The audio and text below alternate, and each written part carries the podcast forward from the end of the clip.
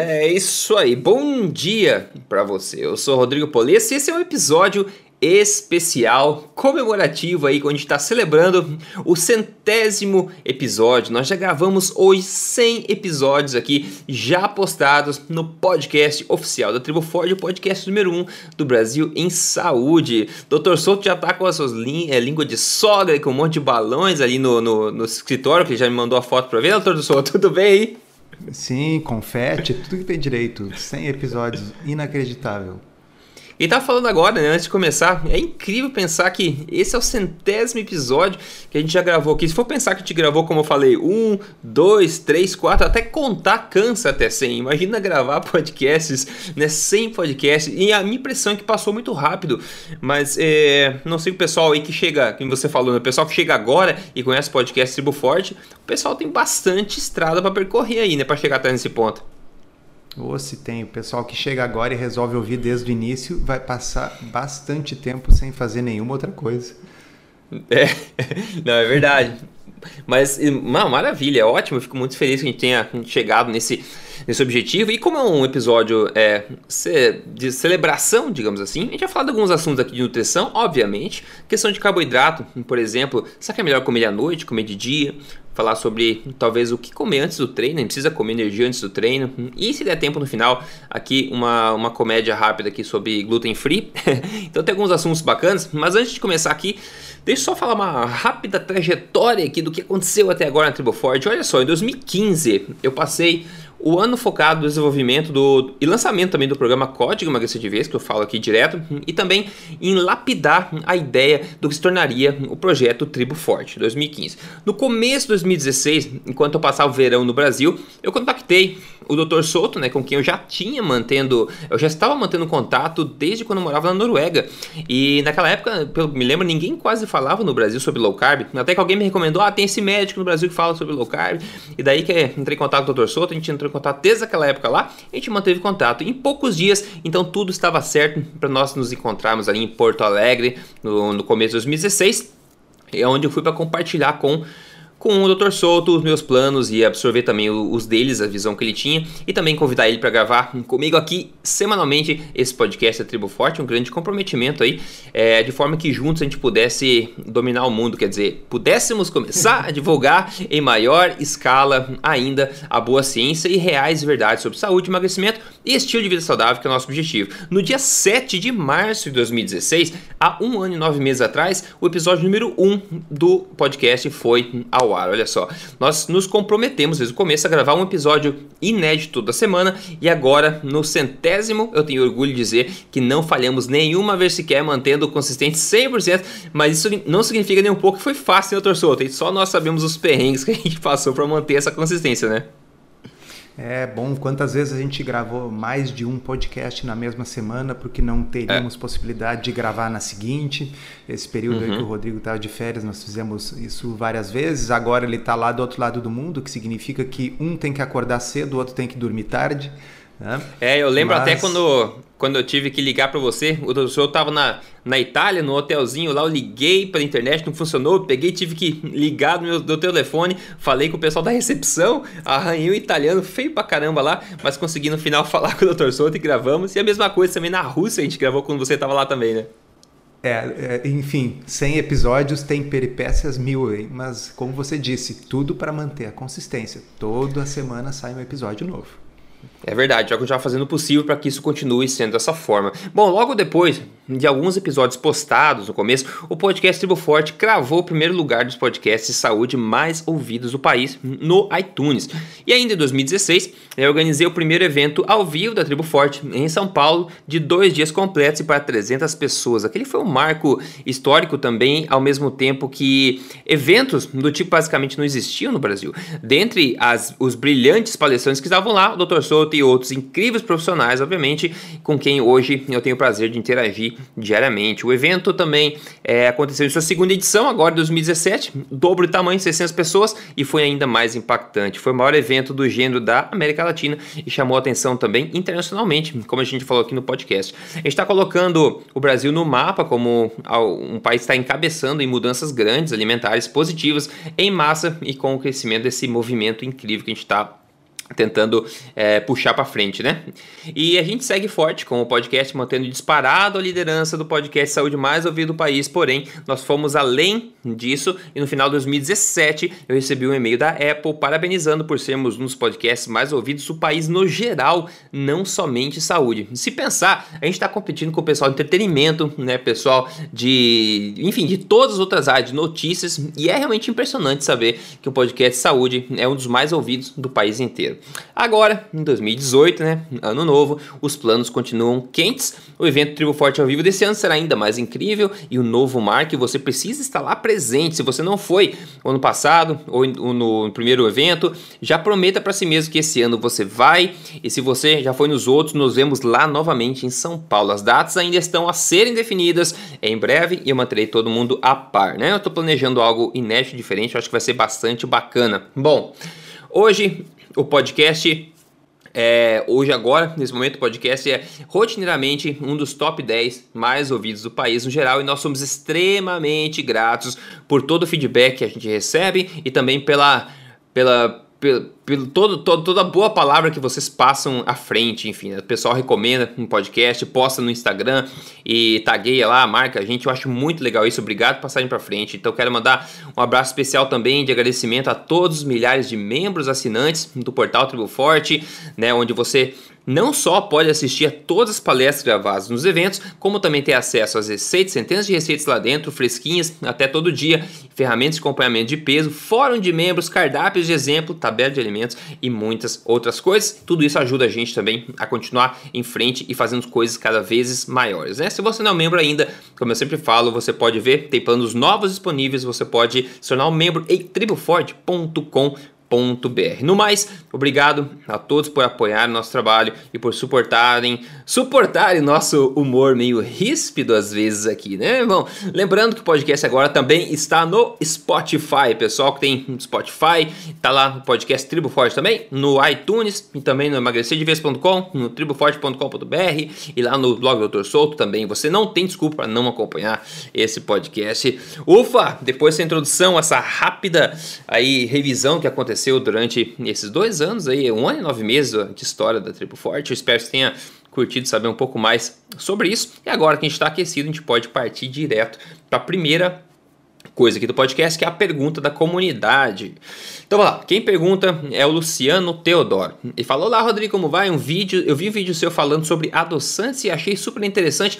Porém, eu tenho uma dúvida. Você falou que é bom ficarmos longe do gosto doce, ou seja, diminuir a frequência em que sentimos o gosto doce no dia a dia. Porém, eu malho e como batata doce todos os dias antes de malhar para me dar energia. E aí, como é que eu faço? Eu devo substituir a batata doce? Ou se devo comer a batata doce antes do. Se eu não devo comer batata doce antes do treino, o que, que eu devo comer para conseguir ter essa energia para malhar? Bom, eu tenho certeza que o Dr. Souto tem o seu palpite a respeito desse assunto, de comer para ter energia para malhar. E eu gostaria de ver a opinião, Dr. Souto. Quer mandar ver? Bom, eu acho que é uma pergunta que uh, encapsula várias perguntas. Né? Uh, é. A primeira uh, é, é, o seguinte: eu já diria assim, se ele, quando pensa em algo doce, está pensando na batata doce, é porque ele já está com o paladar bem adequado. É. Né?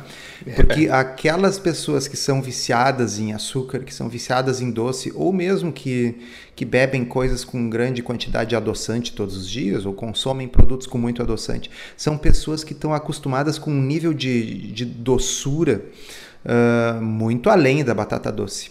Uh, eu, na realidade, me lembro, Rodrigo, uh, porque, bom, para quem não sabe, acho que muita gente já ouviu, mas até 2010 eu tinha uma alimentação muito diferente do que é o que eu adotei depois de 2011. Uhum. Eu comia muito doce, muito açúcar. Uhum. Tá? Uh, e nessa época eu me lembro que eu pensava assim, por que que chamam batata doce por esse nome?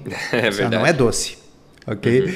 Então, assim, para quem está acostumado a comer, uh, entendeu? Quindim, doce de leite, esse tipo de coisa, batata doce não parece doce.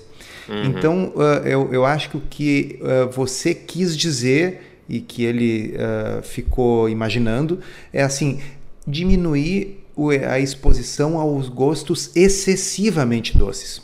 É, né? com certeza. Coisas como doces feitos com açúcar, coisas como um refrigerante diet, que vai deixando, vamos dizer, a sua língua anestesiada, assim, de, de tanta doçura, de modo que se você consegue, só consegue ter prazer adoçando demais as coisas, e isso é uma receita para ter uma recaída na, no vício do açúcar, né? Hum, Agora, se a pessoa acha que uma batata doce é doce ou que uma cenoura é doce, bom, essa pessoa já está com o paladar adequado. Este do, esse sabor doce da batata doce ou de uma cenoura, ou mesmo vamos dizer, de, de um morango, uh, são coisas que, que, que têm uma, um, um, leve dulçor natural, tá certo? É, é bem pouquinho açúcar, então eu não vejo problema. Bom, então essa é uma camada da pergunta dele. É. A outra é o seguinte: uh, dá a impressão quando ele diz que o fato dele malhar faz com que ele precise consumir batata doce. Ou o oposto também. E, é. Ou, exato, ou ele come batata doce e precisa queimar aquilo malhando. Na realidade, uh, as duas coisas estão incorretas, né? Então, uhum. Vamos ver assim: uh, energia para fazer qualquer coisa nós já carregamos dentro de nós. Né? Uhum. Chama-se gordura. Né? Uhum. Uh, e na realidade é justamente por este motivo que o nosso corpo acumula gordura. Não é para nos deixar doentes, não é para nos deixar uh, obesos. Uhum, né? Nós acumulamos essa gordura para utilizá-la como fonte de energia uh, em momentos nos quais nós não estamos ativamente comendo. Né? então, embora por muitos anos tenha se colocado como se a única fonte de energia possível fosse glicose, né? e isso foi muito reforçado depois pelo Gatorade, né? Ah, é, com certeza. Uh, pelas bebidas esportivas e tal, que aproveitaram essa, essa ideia e, e a reforçaram, né, de que a única fonte possível que você tem para o esporte é a glicose, é o açúcar, é o consumo de carboidratos. Mas a realidade é que tem um, hoje já existe uma pletora, né, de estudos mostrando que você pode ter boa performance uh, ah, fazendo uh, uma dieta de baixo carboidrato ou de alto carboidrato e que você não precisa estar alimentado, você pode inclusive estar em jejum. Tá? De modo que uh, vamos ver o seguinte: são várias situações. Se ele se sente melhor comendo antes da atividade física, ok, então deve comer. Se ele não tem necessidade de perder peso, se ele não está com sobrepeso, não está obeso, se ele não é diabético, se ele não tem síndrome metabólica, sim, batata doce é uma das alternativas que ele pode consumir. Tá? Agora, digamos que ele tenha um objetivo de fazer sua atividade física, malhar, como ele diz, mas uh, ele também não queira ganhar gordura ou queira perder gordura. Talvez aí, neste caso, para ele fosse interessante, se ele prefere se alimentar antes de comer, que é uma opção, não é uma obrigação. É. Tá? Se ele prefere, bom, então ele poderia comer alguma coisa com menos carboidrato do que uma batata doce. Porque, vamos lembrar, né, pessoal, o corpo tem uma prioridade metabólica. O que, que é isso? Dado que nós consumimos, por exemplo, uma alimentação mista com carboidratos e gorduras, o corpo sempre irá queimar, sempre irá oxidar primeiro a gordura e o carboidrato fica em segundo. Uh, desculpa, me confundi. Oh, primeiro. esperando ver o carboidrato. nisso. Não, primeiro o carboidrato. Tá? E a gordura fica em segundo plano. A gordura tende a ser armazenada se nós temos carboidrato sobrando ok? Então, no fundo, é bem simples. Se eu quero que o corpo queime principalmente gordura, eu não devo oferecer grande quantidade de carboidrato para o organismo. Agora, se para mim tanto faz, o que pode ser uma situação, né, Rodrigo? O sujeito é um, é um, é um sujeito uh, uh, magro, saudável, metabolicamente claro. saudável, Uh, e ele simplesmente está com fome, ele não quer ir treinar com fome. Bom, então ele pode comer batata doce, pode comer uma banana, pode comer uh, um ovo, enfim, é independente ele comer uma coisa ou a outra. A coisa eu acho que é mais importante, por isso que eu estou salientando aqui, para quê? Porque veja bem, às vezes o sujeito está gordinho, tá indo na academia e vê aquele cara jovem de 20 anos, magro, que é o contrário, é, é magrinho, mirradinho e quer crescer. Então tá lá, aquele uhum. jovem magro que tá comendo batata doce, sei, eh, porque ele quer aumentar a sua massa corporal, ele quer ganhar peso, inclusive ele quer ganhar um pouco de gordura, tá? Porque ele é muito magrinho. E aí o sujeito que está gordinho imita aquele ali, só que o objetivo do sujeito que está gordinho é o oposto tá certo? Ele quer diminuir, ele quer sentir menos fome, ele quer que o corpo use sua gordura como fonte de energia. Então, para ele, consumir batata doce pode não ser a melhor opção. Então eu não sei bem qual é a situação do nosso leitor, por isso que a gente fala as duas alternativas, né? Não, perfeito. Assim, eu acho que muito mais gente pode absorver as respostas também e aplicar a cada caso. É, Bom, é como você falou, acho que se, se, o Luciano, você viu a pergunta, se o teu problema com doce é batata doce, eu acho que você está muito bem, né? Porque realmente o que eu comentei no, no, vídeo que eu falei é essa questão de você reforçar o sabor doce. Se você é viciado com doce, você não, quer, não quer ficar reforçando o ciclo, né? Essa vontade do doce. Como fumar, se você fuma frequente, você vicia, né? Quanto cada vez você fuma, você reforça o hábito. Mas tô falando de açúcares, né? Coisas doces de fato, não como a batata doce. Mas eu acho que o ponto dele principal aqui, que deu a entender, foi que ele precisa de energia para malhar e ele só sente essa energia se ele tem que comer essa batata doce. Se eu acho que essa pessoa precisa comer um carboidrato desse para ter energia para fazer exercício físico, alguma coisa mais embaixo tá errada metabolicamente essa pessoa, né? Esse corpo não está conseguindo utilizar essa gordura estocada, como a gente está falando aqui, não está conseguindo metabolizar essa energia de forma que ela precisa de um estímulo insulínico antes de, de, né, de ir para academia para ter vontade na academia. Então talvez seja alguma coisa estilo de vezes, vida. Aí, às né? vezes alguma coisa está errada metabolicamente, às vezes está errada psicologicamente. Também, Porque com pessoa, certeza. É. Na realidade, nós vivemos num mundo onde o senso comum implica uhum. essa ideia de que você tem que se alimentar logo antes para ter energia para alimentação. E vocês que nos escutam aí vão lembrar que alguns episódios atrás nós comentamos aquele estudo do café da manhã placebo, né? Uhum. No qual pessoas que consumiram um shake que era composto uh, de uh, coisas que não eram absorvidas, tá certo? Então aquilo tinha um gosto doce, mas não tinha carboidrato e nem calorias ali. E a pessoa teve uma performance melhor do que a pessoa que tinha tomado água. Né? Então, na realidade, quem tomou água e quem bebeu aquele shake ali, ambos não consumiram caloria nenhuma e carboidrato nenhum, mas aquele que achou que tinha consumido carboidrato teve uma performance melhor porque ele foi mais confiante do ponto de vista psicológico. Então, é. você que né, fez a pergunta, considere esse podcast como o seu café da manhã placebo, tá certo? Considere isso como o, vamos tirar esse bloqueio mental e saber que você tem a liberdade de comer ou não comer antes da atividade física. E se você comer antes da atividade física, pode ser carboidrato ou não. E isso terá pouco ou nenhum impacto na atividade física de atletas amadores. Tá? Quanto aos é. profissionais, é. nós também já conversamos aqui, inclusive alguns deles. Sempre a gente cita o Chris Froome, ciclista, uhum, que ganhou uhum. quatro vezes o Tour de France, também é. fazendo uma dieta mais para o espectro low carb. Com certeza. Maravilha, ótimo. Olha só, se for mandar ver nos carboidratos, se você for mandar ver nos carboidratos, é melhor comê-los durante o dia ou durante a noite, né? Cada pessoa fala uma coisa diferente, né? Se a gente for perguntar na rua, por aí, as pessoas têm uma crença automática de que é melhor comer de dia o carboidrato, porque o racional é que à noite, como o corpo está se preparando para dormir, essa energia extra vai ser estocada mais rapidamente, uma vez que ela não é necessária naquele momento, né? Mas será que é isso mesmo? Seguinte, um artigo publicado no, no G1 recentemente fala justamente sobre esse assunto, mencionando um novo estudo bem pequeno que foi conduzido no programa de TV da BBC chamado Trust Me, I'm a Doctor, né? Confie em mim, eu sou um médico.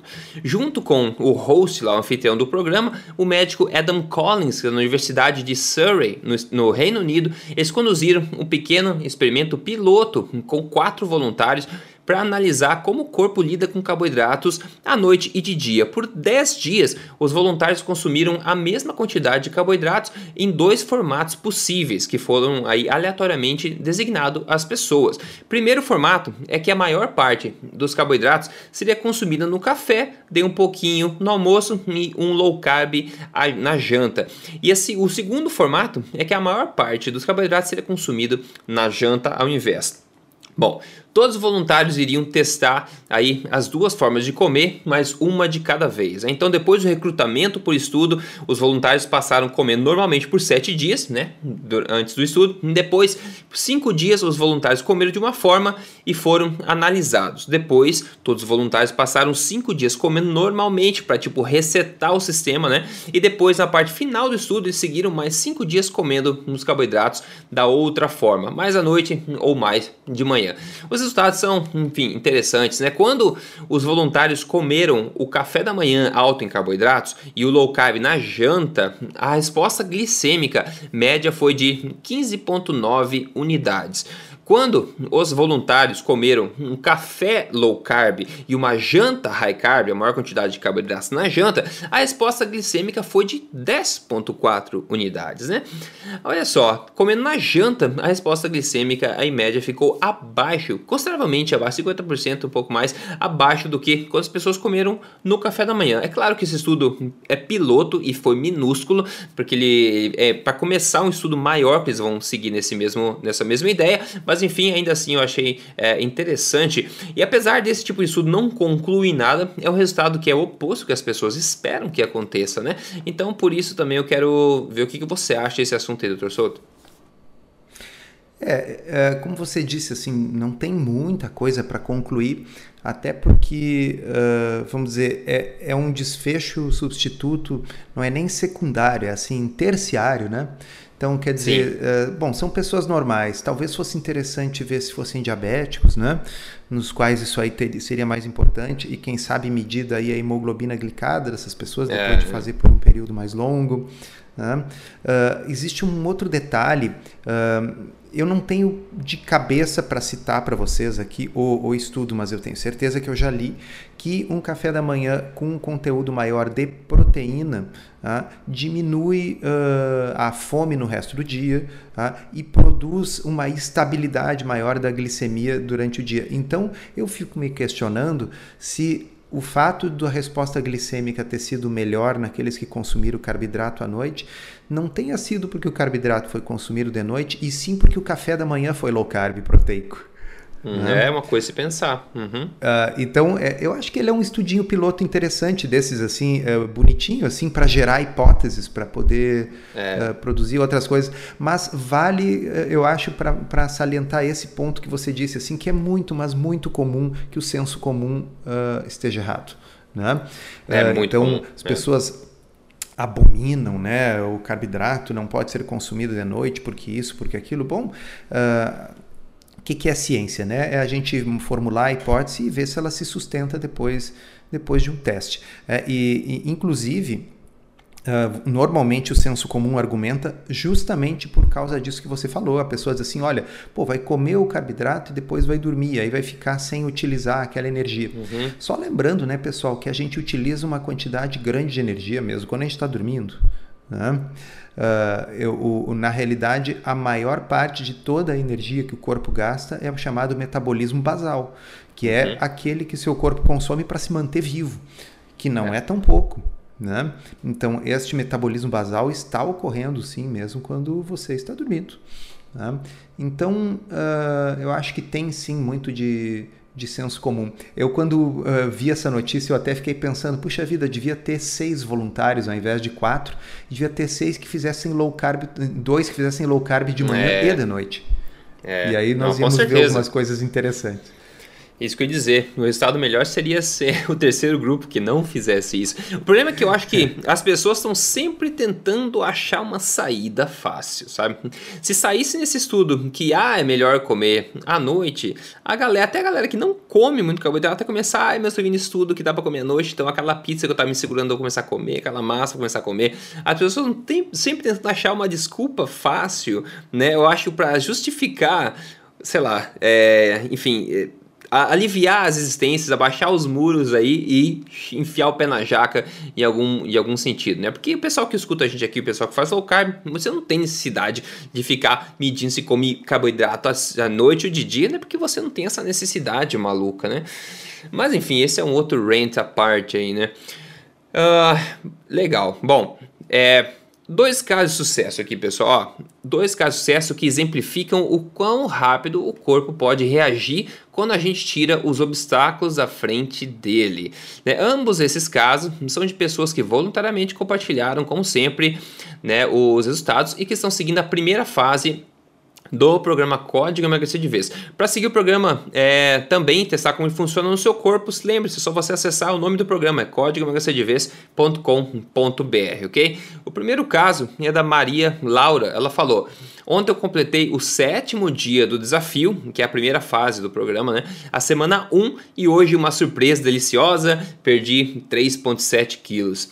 É direto, a gente recebe, é, assim, voluntário, é, recebe caso de sucesso na primeira semana, porque as pessoas, eu acho, ficam impressionadas com uma quantidade maior que é perdida na primeira semana, mas sabendo disso dentro do programa, nas instruções vídeo lá, eu já aviso as pessoas desse fenômeno para elas não acharem que essa perda inicial vai continuar igual pelo resto das semanas. Né? Eu explico por quê. Então, você ajusta já a expectativa, mas mesmo assim eu entendo que as pessoas ficam felizes com essa mudança grande na primeira semana, até porque elas não passam fome para obter esses resultados. Né? E o segundo depoimento é parecido, é da Flávia Correia.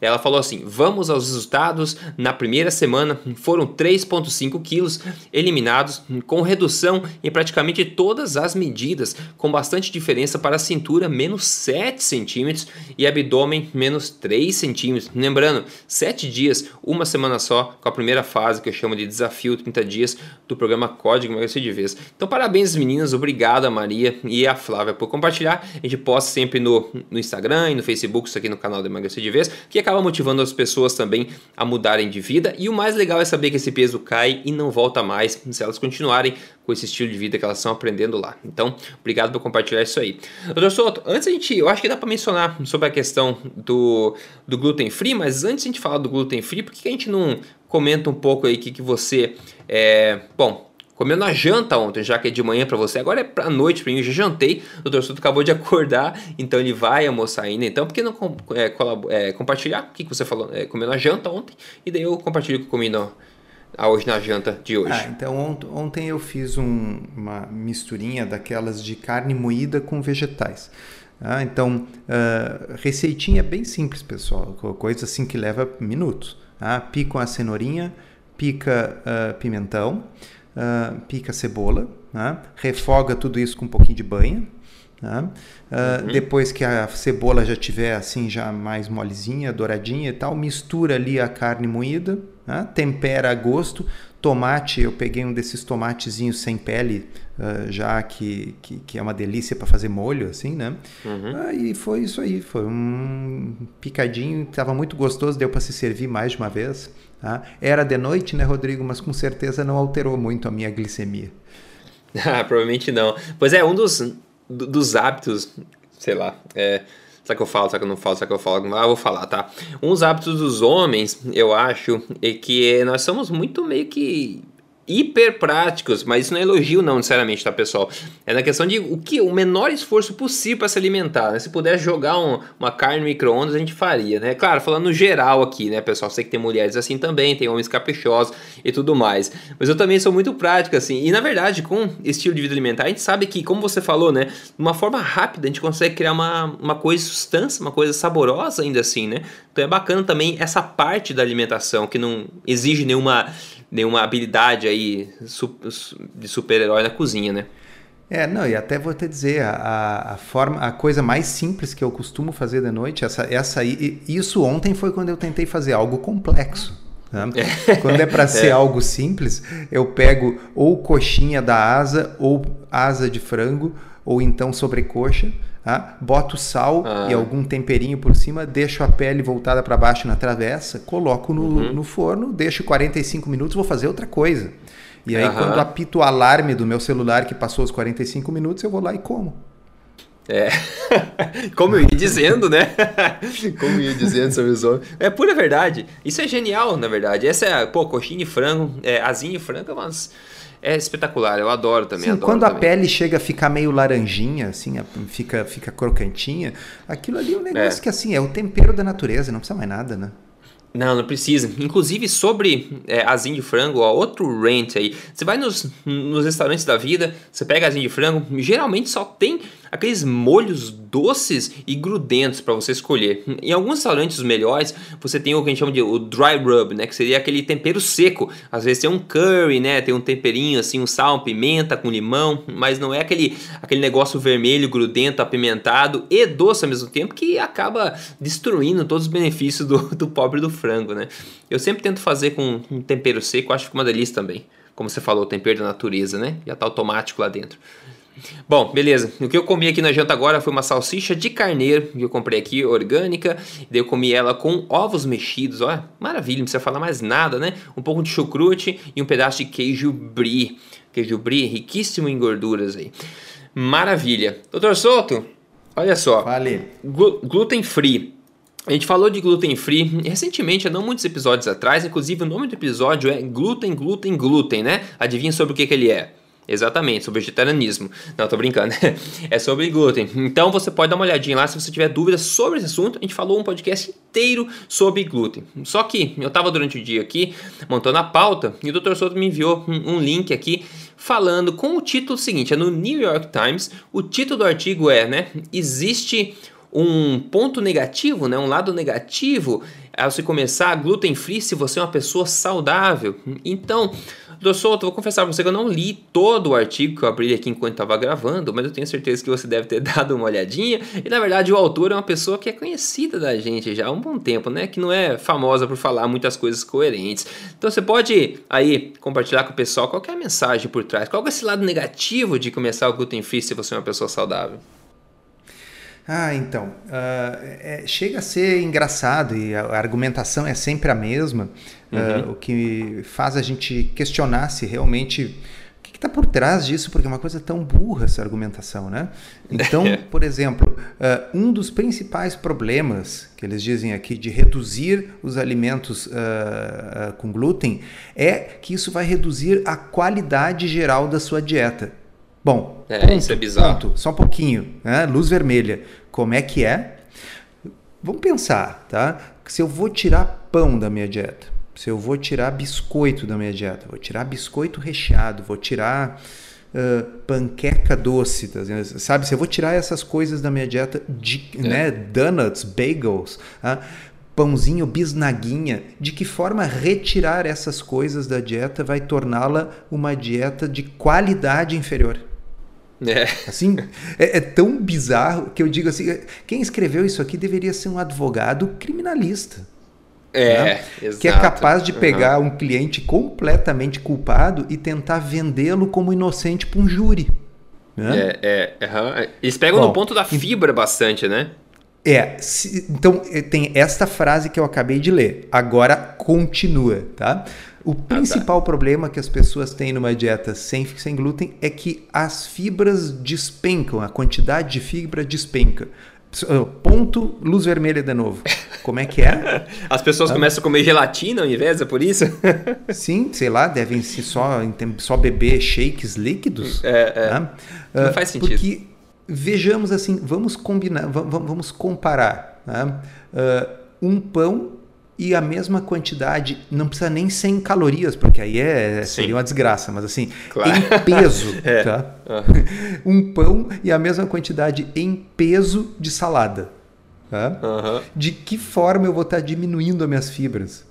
É, Veja exato. bem, se eu, se eu comer menos massa na, no meu almoço, eu não tenho uma chance de comer mais vagem, uhum, ou de comer uhum. mais abobrinha, ou de comer mais legumes na manteiga, ou Exato. simplesmente de botar uma segunda servidinha de salada.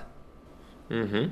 Então, uh, são argumentos como se assim, veja bem, a pessoa entende que a única fonte possível de fibra na dieta uh, é, é grãos com glúten.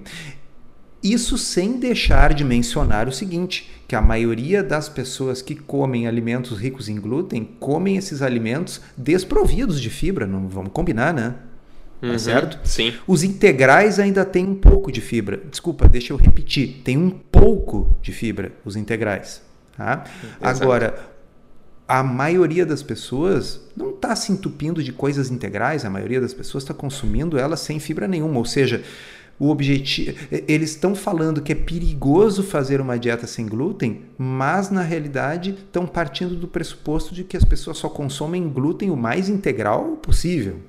Né? É, exato. Ah, complicado, tá? Aí depois, olha ali, ó. Uh, seguir uma dieta sem glúten significa deixar de consumir os grãos integrais, o que pode ser especialmente problemático, porque os grãos integrais são associados com numerosos benefícios para a sua saúde, tá? especialmente para o coração. Só um pouquinho, ponto, ponto, é. luz vermelha.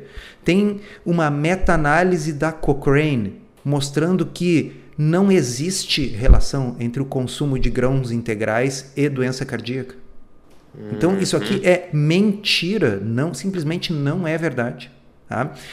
Bom, por que, que existem alguns estudos observacionais com todos aqueles problemas que vocês já sabem dos é. estudos epidemiológicos que mostram que grãos integrais poderiam estar associados com um risco diminuído de diabetes, etc. Porque são estudos em que o outro grupo não é um grupo sem glúten, sem grãos. O outro grupo é um grupo com grãos não integrais. É, tá fumante, certo? bebe, caramba, quatro. É, então se eu tenho dois grupos, os dois comem pão pra caramba, mas um deles come pão branco e o outro come pão preto, e o que come pão preto tem um pouco menos de diabetes, isso não significa que pão preto previne diabetes. Isso significa que a sua chance de ficar diabético por causa do pão preto é um pouco menor do que de ficar diabético por causa do pão branco. Uhum, uhum. Vocês entendem? Uhum. Assim, um é péssimo, o outro é ruim. Isso não significa que ser ruim é bom. Sim, sim, é, não, exatamente.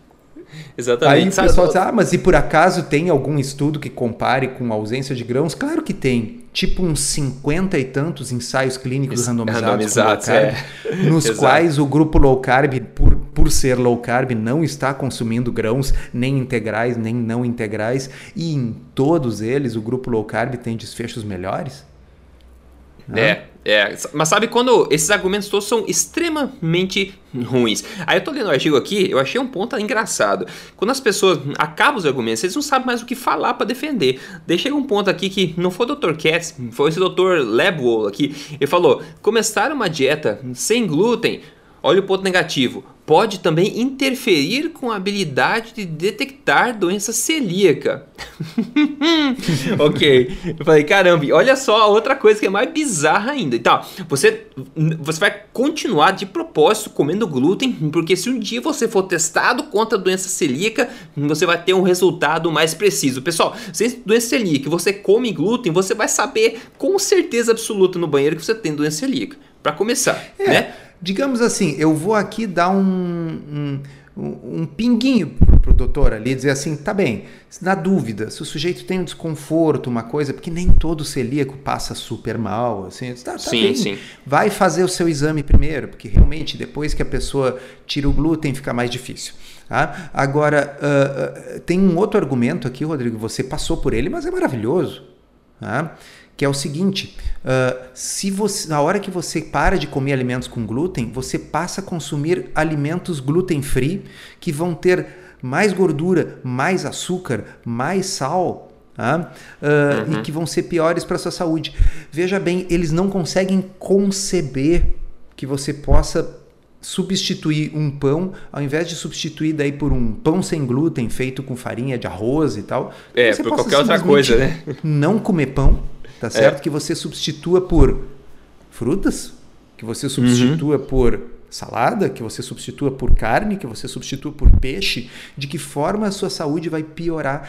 É porque, no fundo, eles não conseguem compreender que a pessoa vai deixar de comer uma bisnaguinha, não é para daí passar a comer uma bisnaguinha gluten free, tá certo? Uhum, Mas é exato. incrível, não, não entra nas cabeças, é impressionante.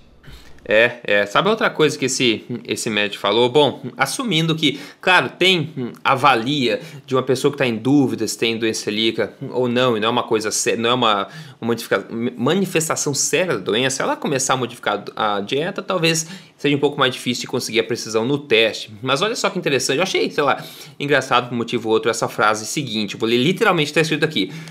Um Um dos cenários mais frustrantes para tanto o médico quanto o paciente é quando o paciente tem um número de sintomas, daí ele começa uma dieta gluten free e ele se sente muito melhor, talvez até 90% melhor, mas a gente não sabe se ele tem doença celíaca ou não.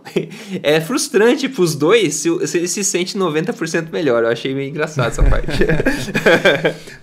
Bom, um, um, outro detalhe interessante é o seguinte: ele chega e diz assim, ó, embora alguns pacientes com doença síndrome do intestino irritável, tá, possam ter melhoras dos sintomas depois de cortar o glúten, a pesquisa sugere que talvez isso resulte de outras coisas que não o glúten. E aí eu pergunto, e daí que diferença faz? uhum. Pessoal, o que ele está querendo dizer é o seguinte: se você tem intestino irritável e você para de comer pães, massa, esse tipo de coisa, o intestino irritável melhora. Tá, mas tem pesquisas que sugerem que tem outras coisas no glúten, como a, a glutinina do, do trigo, ah, tem outras substâncias ali que, que podem causar o um intestino irritável. Bom, de que forma isso é um argumento para você não deixar de comer glúten? Veja, uhum, uhum. você deixa de comer glúten e o seu intestino irritável melhora por outras substâncias que estão presentes no mesmo trigo que tem glúten. Bom, então tanto faz. O importante é que melhorou. Tá certo? Uhum. Se melhorou quando você deixou de comer aquilo ali, se depois você descobre que não foi pelo glúten, foi pelo glimpso, inventei uma palavra aqui, tá, e daí? Uhum. Não me, o, o, que importa não é que melhorou. Então, eles estão uhum. criticando algo, mas dizendo a cada parágrafo: olha, pode ser que você melhore. De repente, se é, se é celíaco, vai melhorar, mas se é não celíaco, também vai melhorar. Mas, bom, isso você não deveria deixar de comer. Eu não consigo entender a lógica, vamos dizer, a conexão entre os parágrafos. Eles não, não, não, não se aglutinam, sabe? É, não, com certeza. E no, bem no finalzinho aqui, eles falam que uma dieta sem glúten é normalmente associada com inclusão do que o Dr. Katz chama de hum, alimentos ultraprocessados e gluten-free junk food, né? Que é exatamente o que a gente está falando aqui. E a exclusão dos highly nutritious, do altamente nutritivos grãos integrais. Novamente, ninguém pensou aqui que existem outros alimentos do planeta Terra que não são grãos, né? É impressionante a dificuldade que eles têm de, de pensar nisso. É, eu acho que é a dificuldade de chegar a uma conclusão que vai contradizer o que eles vêm pensando e defendendo a vida inteira e tal. Aí é a famosa dissonância cognitiva. Né? É. Tipo, se eu levar o argumento às últimas consequências, eu vou chegar à conclusão de que, bom, o que eu estava dizendo era um troço que não faz sentido nos últimos 20 anos. Então, o que, que eu faço? Eu, uh, eu invento essas desculpas, essas explicações uh, extremamente esquisitas, né? É. É complicado. Mas enfim, é só para a gente resolver eu ler para vocês aí, para que vocês vão treinando as habilidades de uh, uh, pensamento crítico, de leitura crítica de texto, né? porque isso aí saiu no New York Times uh, recentemente, aí em janeiro agora de 2018. Né? Ou seja, volte e meia, os mesmos velhos argumentos reciclados, eles aparecem de novo. E aí vocês que já tiveram paciência e nos deram a honra de nos ouvir por 100 episódios, é. já tem inclusive o que? o contra-argumento para isso aí, porque nós já discutimos o mesmo assunto lá no, no episódio Glúten, Glúten, Glúten, para vocês como, verem como os argumentos se reciclam, eles aparecem de novo. Não são argumentos novos, não são novos estudos, não são novas pesquisas, são as mesmas antigas falácias. É, eu acho que alguma das, algumas coisas, algumas dessas, algumas dessas ideias principais, nós repetimos se brincar 100 vezes já. Todo episódio a gente fala. Então o pessoal acho que vai aprender uma hora ou outra também isso, né? É. Veja bem, uh, eu acho que tem pessoas que, que não têm nenhum problema metabólico, que têm uma digestão ótima, que quando comem um alimento contendo glúten não, não tem problema nenhum. Uh, Tá bem, se a pessoa quiser comer, come, entendeu? Não estou achando que é o, um veneno total que vai liquidar com a humanidade. Não é isso. Que eu quero dizer é o seguinte: por que, que a gente toca nesse assunto do glúten? Até no outro episódio nós falamos assim: não, não é retirar o glúten que emagrece, é que quando você uhum. retira carboidratos, diminui os carboidratos da sua dieta, bom, aí você tende a queimar mais gordura, tá certo? E claro, como os alimentos que contêm glúten são alimentos ricos em carboidratos, é pão, é cerveja, esse tipo de coisa, obviamente, ao retirar o glúten você diminui os carboidratos, tá certo? Então, uh, para aquelas pessoas que se beneficiam, uh, tá bem. Agora, você fazer esse tipo de artigo aqui e dar a impressão de que vai ser um cataclisma para a saúde da pessoa a retirada do glúten, baseado em argumentos ridículos como esse, isso basicamente é o tipo de artigo que aquele ouvinte nosso assim diz: ah, olha só, vou começar isso aí. Começa a tirar os carboidratos, começa a se sentir bem, começa a perder peso. Se é diabético, a sua glicose começa a melhorar. Mas aí um amigo, parente, etc., manda, olha o que, que saiu no New York Times aí, ó, tirar o glúten. vai acabar com você, sua nutrição vai ficar um lixo, sua saúde vai deteriorar. Né? Então esses artigos aqui fazem muito mal, né? Então a gente é, como tem você que viu, destruí-los. E como você viu, se você sentir bem e melhorar, é bastante frustrante, tanto para o paciente quanto para o médico. Né? É, Ai, meu Deus do céu.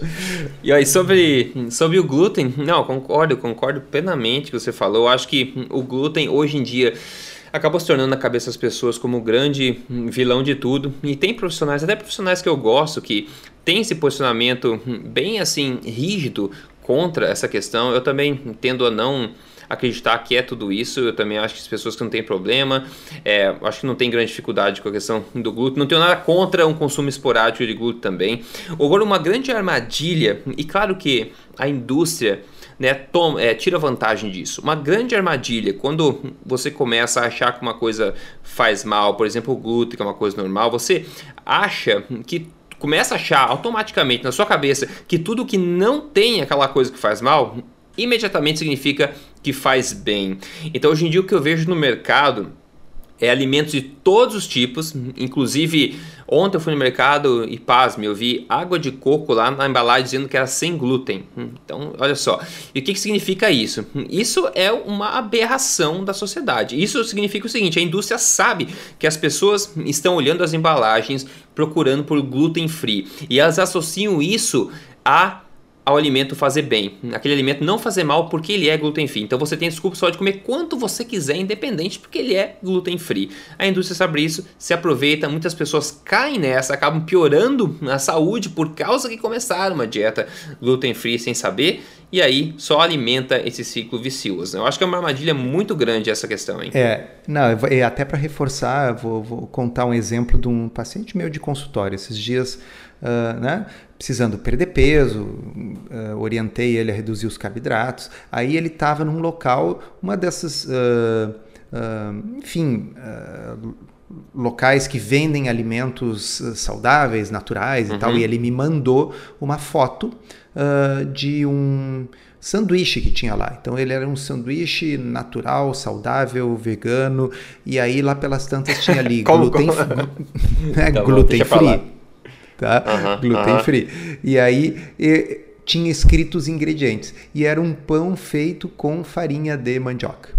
Né? Uhum. Então, quer dizer, eu disse para ele assim: ah, tudo bem, é sem glúten. Se você fosse celíaco, isso aqui resolveria o seu problema. Mas como o seu objetivo uhum. é perder peso, restringir carboidratos, está trocando o amido do trigo pelo amido da mandioca, mas é tudo amido, é tudo glicose.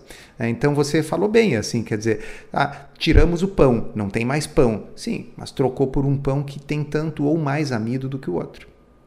É. É, outra coisa que estava falando, lembrei agora que isso eu vi hoje, quando eu fui no mercado comprar salsicha lá. Eu vi é, de uma sessão de alimentos saudáveis, como você falou no mercado. Hoje em dia tem sessões assim que o produto são um pouco mais caro, mas são saudáveis. Quando eu falo saudáveis, pessoal, trema na cadeira, tá? Entre aspas. É tipo o Dr. Souto falando sanduíche integral lá, saudável, vegano. É tipo dissonância cognitiva na mesma frase, né? Mas deixa pra lá, não vamos tocar nesse assunto muito hoje, tá bem? Toca outro dia. Mas o que eu vi lá é chips, né? Batata frita, é, chip tipo Ruffles da vida, assim. Ah, e tinha lá bem grande na embalagem, na seção saudável, assim, 90% menos gordura saturada, orgulhosamente frita em óleo de girassol.